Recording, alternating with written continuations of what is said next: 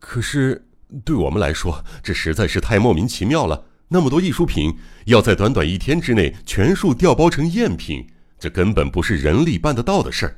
当然，那些赝品只要事前伪装成美术系的学生来参观，照着画下图形，或许的确能仿造得出来。但是问题在于怎么调包，这一点儿 实在是弄不明白呀。管员就像碰上了艰深的数学难题，绞尽脑汁儿的低头思索着。到昨天傍晚为止。确定都还是真品吗？听总监这么一问，管员们极有把握的回答：“那当然，绝不会错。”他们异口同声的说道。如此说来，想必是在昨天后半夜，二十面相的一伙人悄悄潜入这里的喽。不，那是不可能的。无论是正门、后门还是围墙边儿都有大批警察彻夜站岗，而馆内……昨晚也有馆长和三名轮值的馆员一直守着，要怎么突破如此严密的警戒线，把那么多的艺术品带进来，又打包搬走呢？这根本，这根本不是常人办得到的呀！馆员依旧如此坚持，不知道啊，太不可思议了。不过二十面相那家伙，原来并没有他吹嘘的那么有男子气概，而是事先偷偷的用赝品调包。然后再来宣告什么准时偷走了的宣言，那他那个十日下午四点行动的预告，不就毫无意义了吗？刑事部长因为实在太气愤，禁不住在话里夹枪带棒的。问题是，那绝非毫无意义。明智小五郎像要替二十面相辩护般，他和老馆长北小路博士仿佛连体人似的，打从一见面就一直手拉着手。哦，你说并非毫无意义，这话是什么意思？警视总监疑惑地打量着名侦探的脸，问道：“请你看看那个。”明智走进窗边，指着博物馆后面的空地。怪盗必须等到十二月十日为止的秘密，就是那个。那块空地上，打从博物馆成立当初，便有专供馆员轮值休息用的老旧的日式建筑。后来废弃不用，前几天才开始动手拆除，现在差不多都拆完了，只剩下旧木材和瓦片，东一处西一处，杂乱无章的堆满一地。那是在拆除旧房，不过那与二十面相又有什么关系呢？刑事部长满脸惊讶地看着明智，有什么关系？你马上就知道了。啊，不好意思。有没有哪位可以替我转告楼下的中村警部，把今天中午看守后门的警员立刻带到这里来？明智的指令一下，立刻有一名管员一头雾水的匆匆下楼去了。不久便带着中村警部及一名警员回来了。你就是中午守在后门的人吗？明智急切的问道。警员当着总监的面，毕恭毕敬的，保持立正不动的姿势，回答道：“是的。”那么，今天正午到一点之间，你是不是看到过一辆卡车从后门驶出去了？呃，您问的是那辆装满拆下来的旧木材的卡车吗？是的，的确有这么一辆车经过。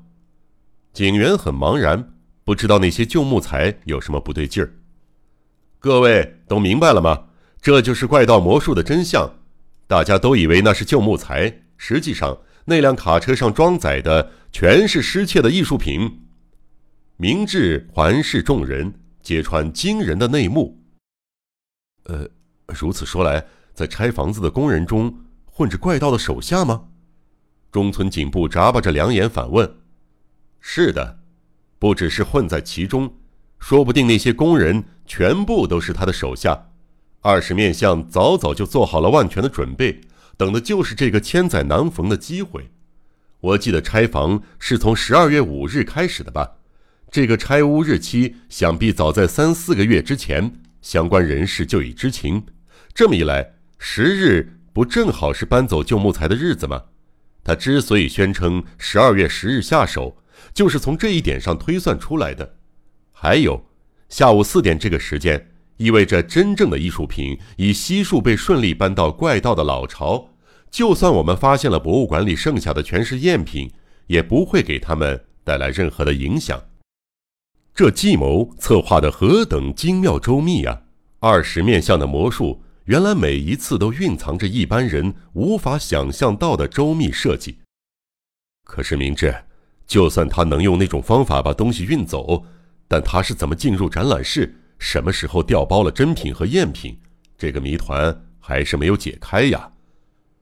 刑事部长好像还是不太相信明智说的话。调包是在昨天夜里进行的。明智用洞察一切的口吻继续说道：“伪装成拆屋工人的怪盗手下，每天来这里工作时，就一点一点地把伪造的艺术品带进来，把画卷成系统，把佛像分解成手足头躯干，分别包在草席里，和木匠工具一起带进来。”就不会引人注目了，大家都在防备东西被偷出去，所以根本不会注意到带进来的物品，然后再把赝品全部藏在成堆的旧木材中，等到昨天半夜再行动。呃，可是是谁拿到展览室调包的？工人到了傍晚应该全都走了吧？就算其中有几个人还偷偷躲在馆内，也不可能潜入展览室呀，因为晚间展览室的出入口全都锁起来了。馆内又有馆长和三名值班人员彻夜监视，要在他们几个人不知情的情况下调换那么多东西，根本不可能啊！一名馆员提出非常合理的疑问。哈，说到这个问题，怪盗又设计了一个非常胆大包天的诡计。昨晚的三名值班人员，今早应该已经各自回家了吧？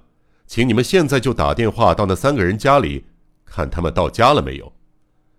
明智再次说出奇怪的话：“三名轮值人的家中都没有装设电话，不过可以打电话到附近商家，请他们叫人。”所以，一名管员立刻打电话查询，果真发现三个人从昨夜之后就都还没回家。值班人员的家人不以为意，还以为是事件迫在眉睫，所以今天也留在馆里加班。三个人离开博物馆到现在都已经过了八九个小时，居然还没有到家，这岂不是很古怪吗？他们昨晚彻夜未眠，应该已经很累了，也不可能四处游逛。三个人到现在都还没有回家，这代表什么？各位明白吗？明智再一次环视众人的面孔，然后再继续说：“没别的解释，因为这三个人已经被二十面相那伙人绑架了。”啊啊遭到绑架，那是什么时候发生的事儿啊？管员叫嚷着。昨天傍晚，三个人为了值夜班，刚走出家门时，啊啊！昨天傍晚，那昨晚待在这里的三个人，是二十面相的手下，真正的值班人员被押到怪盗的老巢，怪盗的手下则代替他们来博物馆值夜班。说穿了，其实很简单，既然是盗贼负责看守宝物。要用假的艺术品调包，自然是易如反掌。各位，这就是二十面相的作案手法。乍看之下，非人力所及的奇事，其实只要稍微动动脑子，便可轻易达成。明智侦探这番话，倒像是在褒奖二十面相的聪明。说着，还把一直握着的馆长北小路老博士的手腕紧握到发疼的地步。啊！原来那是怪盗的手下呀！我真糊涂，我真是糊涂啊！老博士的白胡子抖个不停，不甘心的呻吟不已。他的双眼吊起，脸色铁青，看起来简直是有满腔的怒火。可是，老博士为什么没看穿那三名值班人员是冒牌货呢？若是二十面相本人，或许有可能。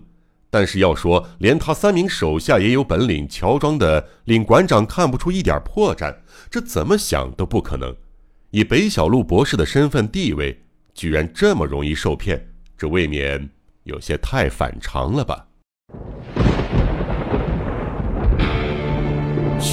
悬疑、惊悚、恐怖、恐怖、推理、推理，《江户川乱步小说集》，我是播讲人赵鑫。让我们一起走进这个光怪陆离的世界。